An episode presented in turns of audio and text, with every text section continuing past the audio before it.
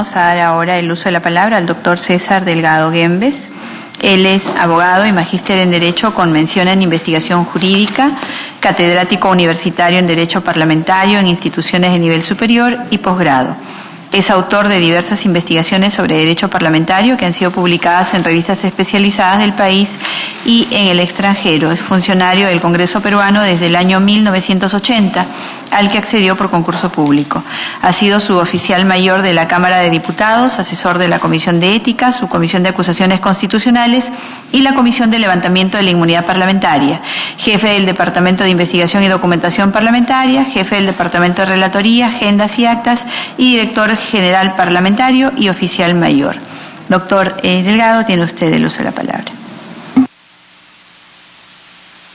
Muchas gracias, señora presidenta.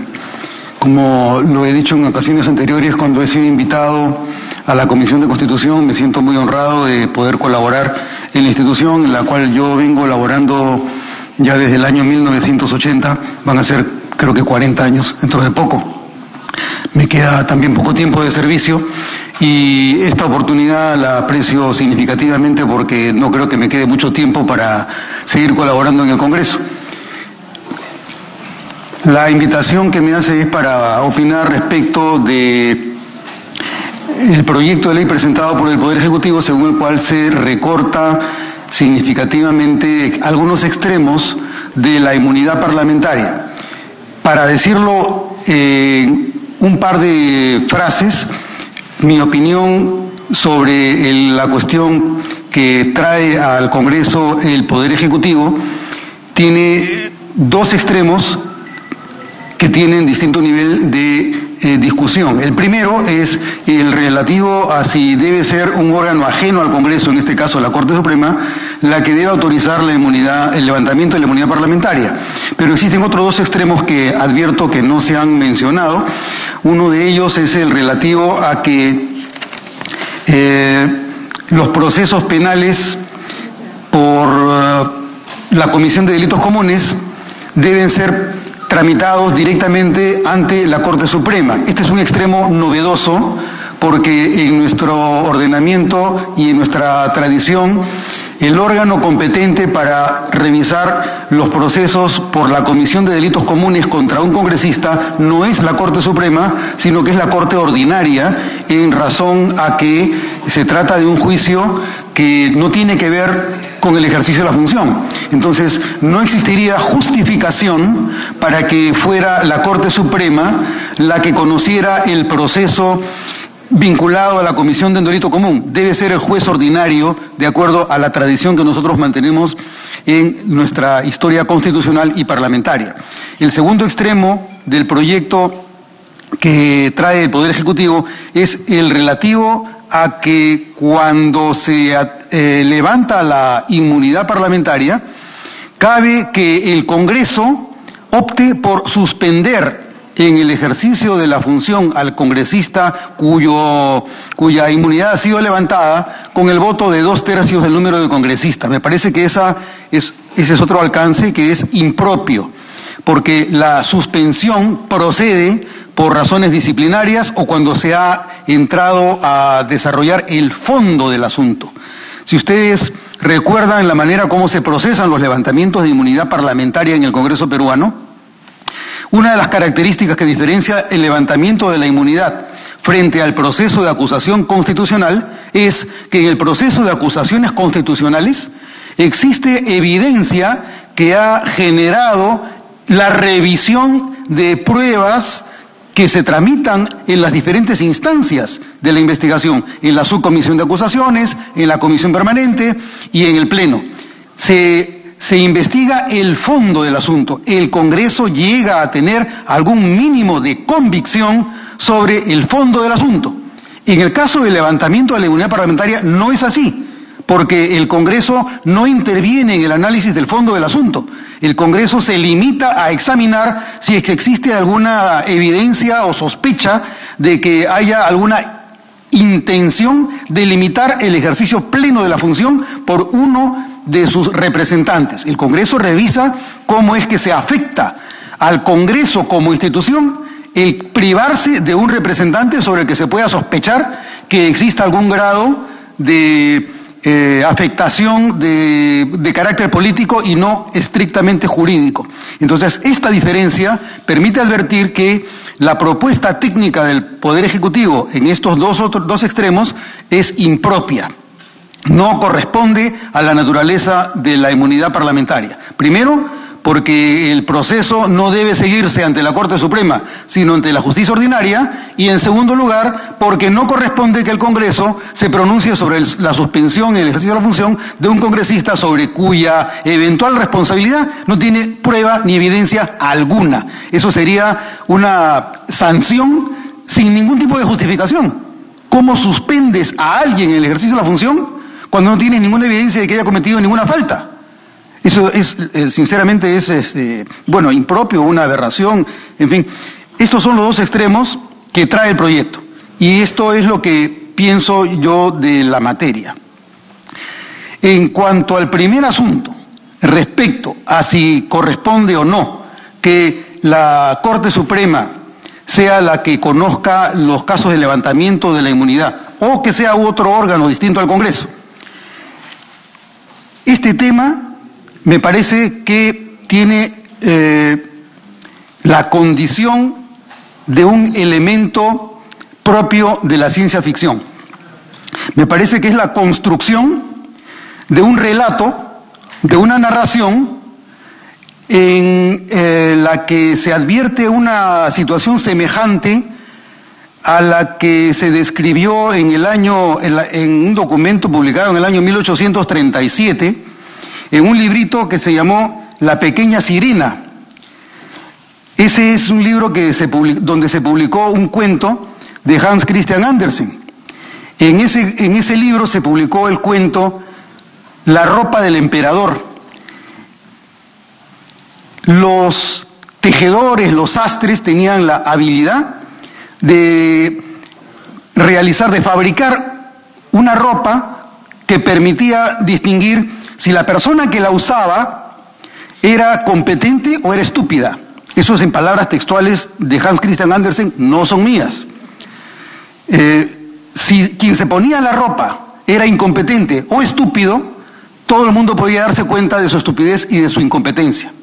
Entonces, esta es una primera entrada al, eh, a la narración o al relato dentro del cual el Congreso puede estar involucrado.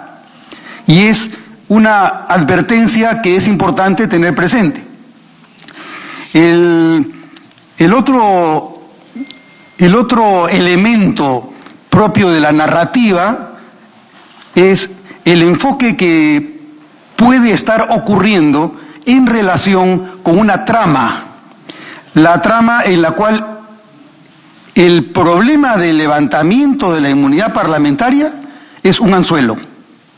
A ver quién muerde el anzuelo. Entonces, el Congreso tiene delante suyo en este momento dos pruebas.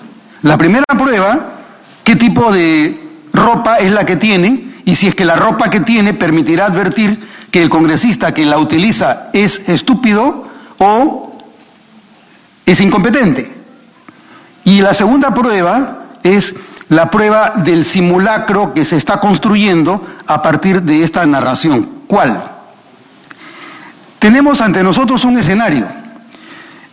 Son los efectos que se constituyen con la elección popular de abril del año 2016.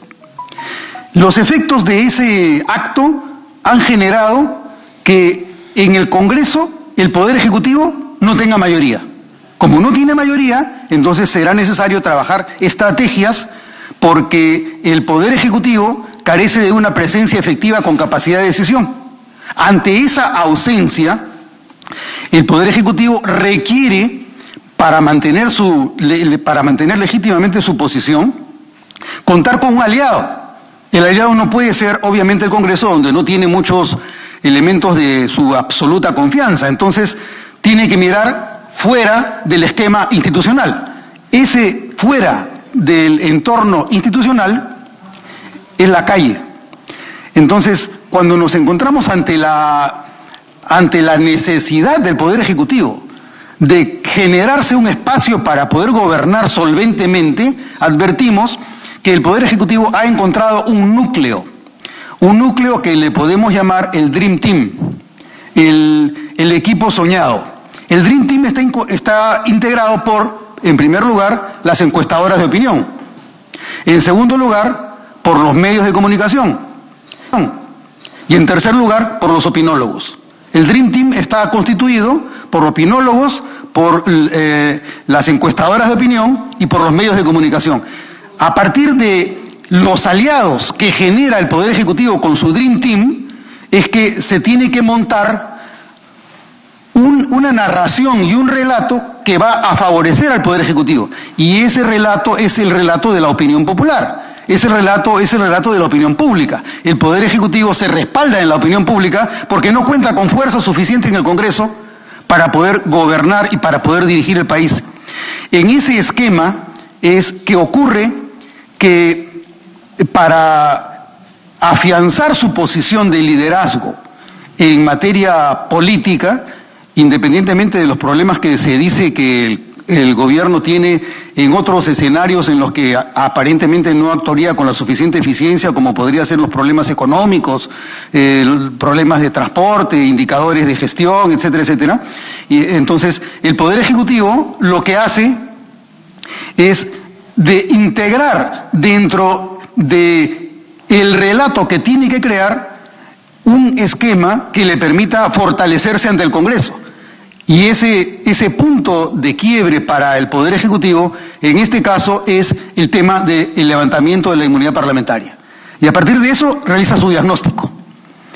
El diagnóstico del Poder Ejecutivo, a mi juicio, es equivocado.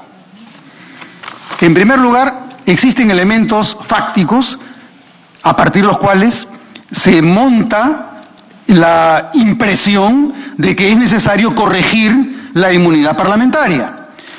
Dentro de esos elementos están algunos que ha mencionado el profesor Ernesto Álvarez, el caso del come pollo, tenemos el plancha camisas y tenemos otros casos que se conocen en la Comisión de Ética como casos en los que los congresistas eh, mochan el sueldo a los empleados o no hacen informes correctos dentro de sus informes de representación o eh, mutilan las hojas de vida incluyendo información que no corresponde. Entonces, a partir de esa realidad, que los medios difunden y, que, y de las que se vale el Poder Ejecutivo para eh, señalar las deficiencias advertidas en el funcionamiento del sistema representativo peruano, se monta la imagen de que el Congreso funciona mal. Como el Congreso funciona mal, entonces hay que ver cómo se corrige. Señora, la señora Alcorta. Chiquito también. Tiene tiene toda la razón. La, única diferencia es que nosotros somos muy visibles, somos abiertos, estamos expuestos. Pero ¿qué pasa en el Poder Judicial? ¿Qué pasa en la Fiscalía? ¿Qué pasa en la Municipalidad? ¿Qué pasa en el Poder Ejecutivo? En la, en reunión de gabinete nadie sabe. Nosotros somos expuestos, abiertos, por todas partes. Nada más, gracias. Felizmente que no es mi competencia eh, los asuntos vinculados al Poder Judicial porque me metería eh, un problema mucho más grande. Ya tengo suficiente diciendo lo que estoy diciendo estamos listos para irnos, así que no hay problema. Bueno, como les decía, eh, se monta dentro de esta urdimbre un relato dentro del cual los congresistas van a tener que pasar una prueba. Y la prueba será, ¿cuánto de lo que vistan ustedes se condice con la naturaleza del vestido que les ha preparado el sastre? Cuánto es lo que va a revelar de ustedes la incompetencia o la estupidez, en palabras de Andersen, no son mías, lo repito. Y por otro lado, cuánto es lo que ustedes están dispuestos a picar el anzuelo del simulacro que se está tejiendo desde los medios de comunicación para fortalecer las posiciones del Poder Ejecutivo. Entonces, existen estos hechos. Las deficiencias demostradas en el Congreso, porque no se ha actuado con la suficiente eh, drasticidad o celeridad respecto de casos de público conocimiento son los que generan que haya una opinión pública contraria y los que generan también que se estructure el relato del Poder Ejecutivo para generar una posición más favorable al gobierno que suponga el arrinconamiento del Congreso. Entonces, Fíjense cómo el tema de el levantamiento de la inmunidad parlamentaria por la Corte Suprema, como lo señala el proyecto presentado por el Poder Ejecutivo, es parte de un montaje donde, eh, como en el caso de las, eh, los clásicos casos de la decapitación femenina, donde Medea, conocida como una hechicera que hipnotizaba a sus rivales, como eh, el, Ejecutivo se convierte en Medea, o se convierte en Salomé, o se convierte en Judith, para ofrecer la cabeza, para ofrecer la cabeza de Holofernes, o para ofrecer la, la cabeza de Juan el Bautista a sus enemigos. Entonces, el pueblo es el que va a favorecer, como, interrupción. ¿Puedo interrumpir este, la exposición del señor Gembes? Congresista Meléndez. Sí, este, le pediría al señor Delgado Gembes que más bien se centre en el proyecto del Ejecutivo y no haga valoraciones subjetivas, ¿no? Yo creo que decir que hay un Dream Team, que se atendió un montaje, no me parece correcto, Presidenta. Yo creo que aparte no, es que aparte del, proyecto del Ejecutivo, también hay otros proyectos que han presentado algunos colegas parlamentarios. Caso de la congresista Donaire, el congresista Tubino, la congresista Beteta. Yo no creo que ellos estén metidos en un montaje, Presidenta, no me parece. Gracias.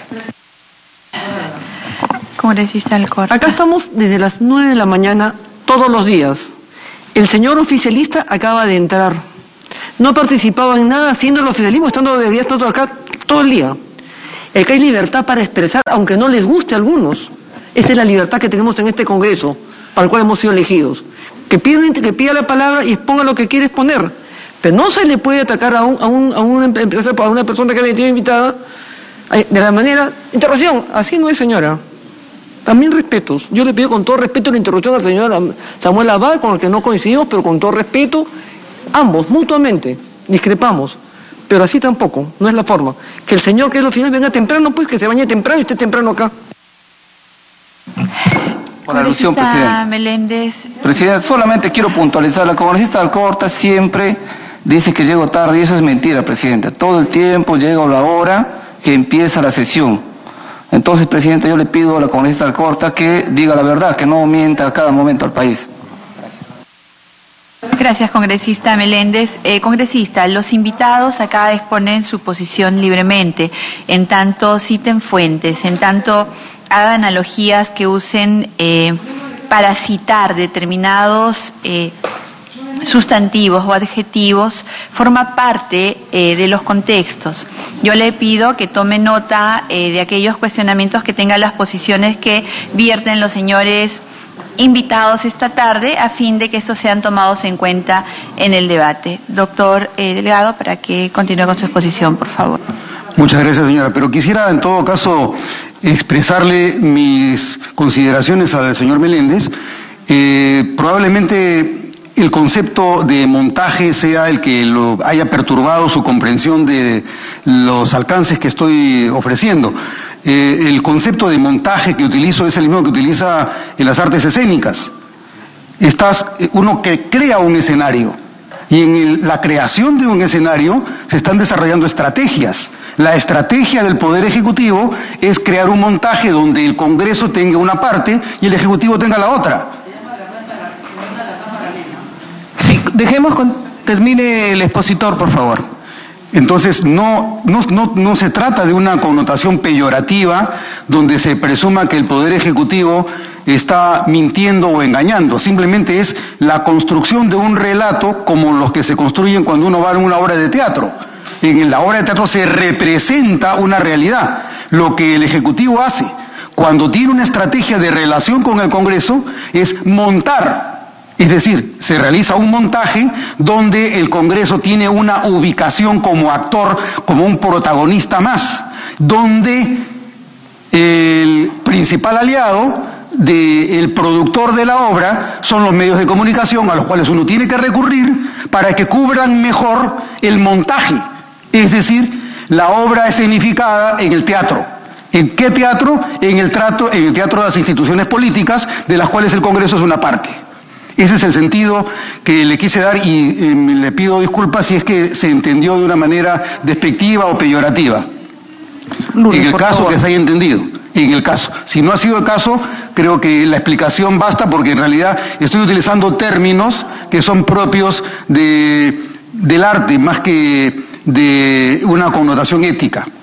Entonces, como decía yo, en este, este relato, así como las sirenas encandilaban a Homero y a la tripulación de argonautas, de esa misma manera los medios de comunicación también son utilizados para encandilar a la población de manera que se tome partido y que el Congreso pierda de vista qué es lo central. Si de lo que se trata es de corregir lo que se señala que está mal, como son los aspectos subrayados por el Poder Ejecutivo. Llámese el come pollo, plancha camisas, limpia pies o todos los casos que ve ética y que no se llegan a resolver oportunamente. Si el, Ejecutivo tiene razón, el problema no es que tenga o que no tenga razón. El problema es cuál es la causa por la cual ocurre eso. Y la causa no es que eh, el Congreso desempeñe bien o mal sus funciones en la Comisión de Ética o en la Comisión de Levantamiento de Inmunidad. El problema es anterior a eso. El problema es que los congresistas que llegan no tienen las suficientes competencias para ocupar el puesto. Esto lo he mencionado en alguna ocasión anterior en la propia Comisión de Constitución cuando la señora Úrsula Letona era presidenta de la comisión. Eh, Recuerdo que tenía a mi izquierda a la señora, la congresista Donaire, donde mencioné explícitamente que el problema que teníamos es que eh, los congresistas llegan a postular sin que se sepa si tienen algún perfil de competencias necesario para reducir la brecha que existe entre lo que exige la Constitución, que es tener una cantidad de años determinada, que es tener la nacionalidad peruana y no tener ningún impedimento de carácter penal. Si se cumplen esos tres requisitos, se puede ser congresista, perfecto. Pero eso basta para desempeñarse correctamente en la gestión parlamentaria, no. Y ese problema, quien tiene que resolverlo, es el partido político. Pero para eso necesitamos que los partidos se interesen lo suficiente y que tengan los incentivos necesarios para no tener que preocuparse de cómo llegar al Congreso. Porque no puedes llegar si no tienes dinero para una campaña. Y tampoco puedes llegar si no tienes a postulantes capaces de convencer a la población respecto de la idoneidad con la que tú puedes ejercer el puesto. Para empezar, los partidos políticos, por ejemplo, no han hecho el ejercicio de determinar cuál es el perfil de competencias que ellos le ofrecerán al Congreso una vez que sus representantes ocupen un escaño. No hay un análisis de perfil de competencias. Por lo tanto, si no hay eso, tampoco existe un sistema para capacitar a los militantes de los partidos de forma que cuando se postulen a una elección, ahora que se está discutiendo el tema de las elecciones primarias, si son cerradas, si son abiertas o no, se debe permitir que quienes postulen a un puesto en las elecciones primarias sean gente que ya esté capacitada, certificada, ¿en qué? En esas competencias ¿Qué tipo de competencias? Perfil cognitivo, para empezar. O sea, se requiere que quien llegue al Congreso por lo menos sepa qué cosa es la Constitución y no que digan, por ejemplo, que el presidente de la República es quien presenta la cuestión de confianza. O sea, ¿Cuántas veces escuchamos, voy a presentar cuestión de confianza? Por favor, quien presenta la cuestión de confianza es el presidente del Consejo de Ministros. Y es una devaluación de nuestro sistema político. ¿Por quién? Por una persona que no está preparada para, para desempeñar el puesto. Es una ausencia de una competencia de carácter cognitivo. Con eso no ofendo tampoco. Simplemente estoy reconociendo que hay fallas en el proceso de postulación. Así como hay necesidad de tener perfiles de competencias de naturaleza cognitiva, también hay necesidad de que tengan competencias en materia ideológica. Si yo pertenezco a un partido, yo tengo que saber cuál es la doctrina de mi partido, cuál es el plan de mi partido, cuál es mi programa, con qué voy a llegar yo al Congreso para discutir cuáles van a ser las prioridades estratégicas dentro de un periodo determinado, qué proyectos se deben aprobar y por qué son relevantes para la sociedad debo también tendría necesidad de contar con un perfil de competencias de carácter ético o evitar que tenga algún tipo de deficiencias de carácter mental que impedirían, por ejemplo, un oligofrénico no podría pertenecer al Congreso por más que tenga 25 eh, años de edad. y eso tiene que cernirlo, tamizarlo y filtrarlo el partido político. Entonces, este tipo de deficiencias son las que generan el problema. Si ese es el problema, ¿cómo pretendo solucionar el problema con una, con una solución que no tiene nada que ver? O sea, va a ser, esta es una propuesta que no tiene relación con la causa del problema que se pretende solucionar. Y si esto es así, se cae por su peso el proyecto presentado y por lo tanto también la cuestión de confianza que planteó el gobierno. No puede hacer una cuestión de confianza sobre un absurdo, porque no puedo, no puedo empujar yo al Congreso a que me, me, apruebe mi proyecto sí o sí cuando se trata de un proyecto que no tiene ni pies ni cabeza respecto de la realidad que pretendo conjurar la realidad que yo pretendo conjurar son las deficiencias en los actos que se realizan en el control estatutario, es decir, en la Comisión de Ética, en la Comisión de Levantamiento de Inmunidad. Si eso es lo que hay que corregir, necesitamos congresistas idóneos desde el punto de vista ético, cognitivo, constitucional, ideológico, etcétera. Pero eso no se corrige con un proyecto. De lo contrario, ocurrirá lo que los italianos dicen, cuando el dito indica la luna, el imbécile y el, imbécil guarda el dito. Es decir, cuando, cuando el dedo indica la luna, el imbécil mira el dedo. No podemos mirar el dedo. Este no es un caso en el que hay que mirar el dedo. Lo que hay que mirar es cuál es la causa del problema. De lo contrario, nosotros vamos a convertirnos en un problema más adicional a lo que se nos está generando con las deficiencias observadas. Entonces, creo que con eso ya basta, señora, para generar más problemas. Vamos ahora a escuchar las reflexiones finales de nuestros invitados esta eh, tarde noche ya. Y muchas gracias además por acompañarnos hasta hasta esta hora los congresistas que nos acompañan. Muchísimas gracias. Eh, doctor Delgado. Muchas gracias presidenta.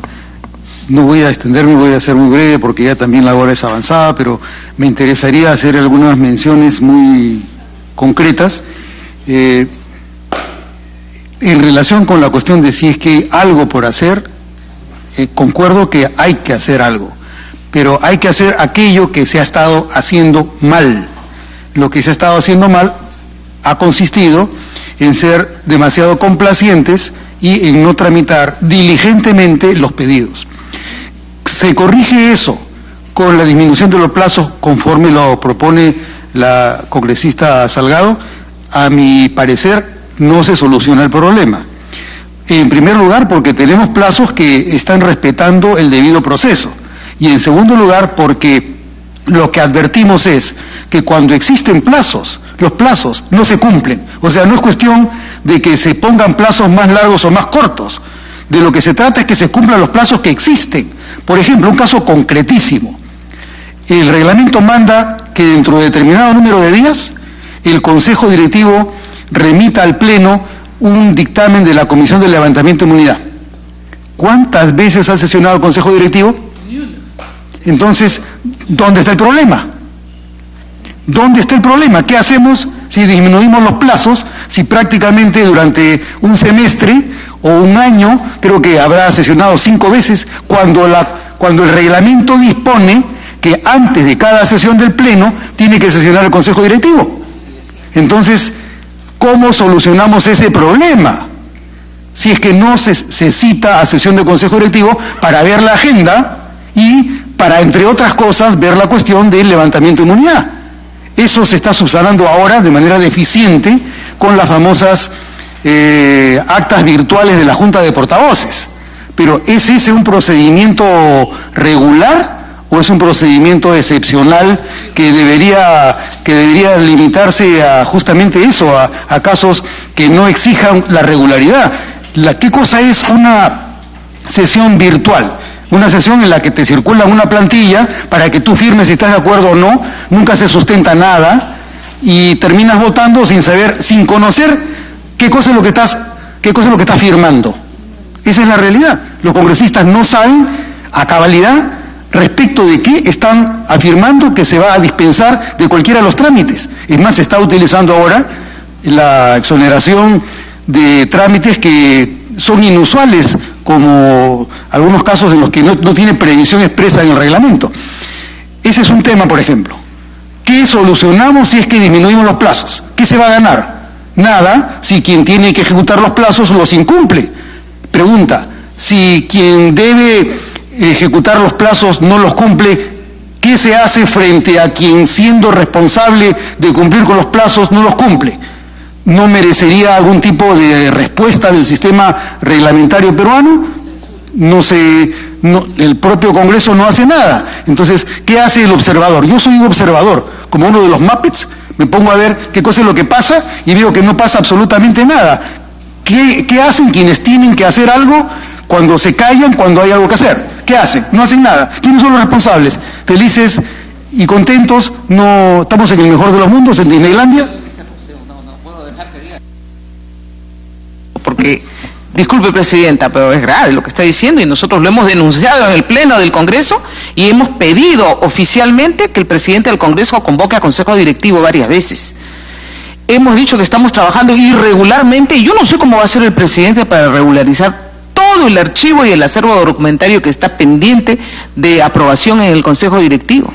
El problema ha sido que hemos tenido solamente una voz como portavoces de Fuerza Popular y no hemos tenido eco en los demás portavoces. Esto es muy grave. No hemos tenido sesión de Consejo Directivo y todo lo que se aprueba en Consejo Directivo está acumulado. ¿Cómo vamos a solucionar eso para la próxima mesa directiva? Es gravísimo. Sin embargo, esto no ha tenido eco en los demás portavoces, se tiene temor de lo que va a pasar y lamentablemente se ha dejado pasar, pero Fuerza Popular ha dejado bien claro que muchas veces ha pedido consejo directivo. Esos son, son datos que como observador no puedo dejar de mencionar.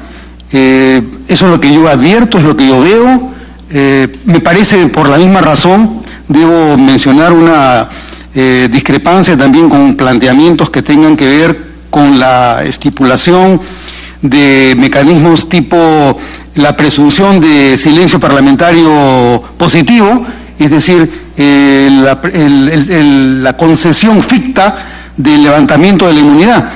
Eh, el doctor Samuel Abad ha mencionado el texto que publiqué el año 2011, son aproximadamente 72 páginas de ese libro que las dedico solamente al tema del levantamiento de la inmunidad, de proceso y de arresto, y dentro de algunos capítulos se menciona precisamente el acápite y el tema del, levantamiento ficto del proceso parlamentario, llego a, la conclusión que si nosotros estipuláramos la necesidad del silencio parlamentario positivo y no cambian las actitudes de los actores del mismo proceso parlamentario, todo lo que tendremos serán reglas más complicadas que sofisticarán la actitud de los operadores pero no llegarán a corregir el problema. Nuevamente, ¿cuál es el problema? Los operadores. Las normas, no. Pongas la norma que pongas, tenemos demasiadas normas en el Perú. Lo que necesitamos es que se cumplan. Y para que se cumplan, lo que necesitamos será, quién sabe, hacer, eh, eh, escuchar otra vez las palabras que decían los profetas en el Apocalipsis, cuando le pedían a las, a las siete iglesias que estaban en proceso de destrucción, que se mantengan vigilantes y alertas, porque en cualquier momento podía venir eh, el león de Judá y comenzar el, proceso de decapitación, que espero que no tenga lugar en el Congreso. Muchas gracias, doctor Delgado.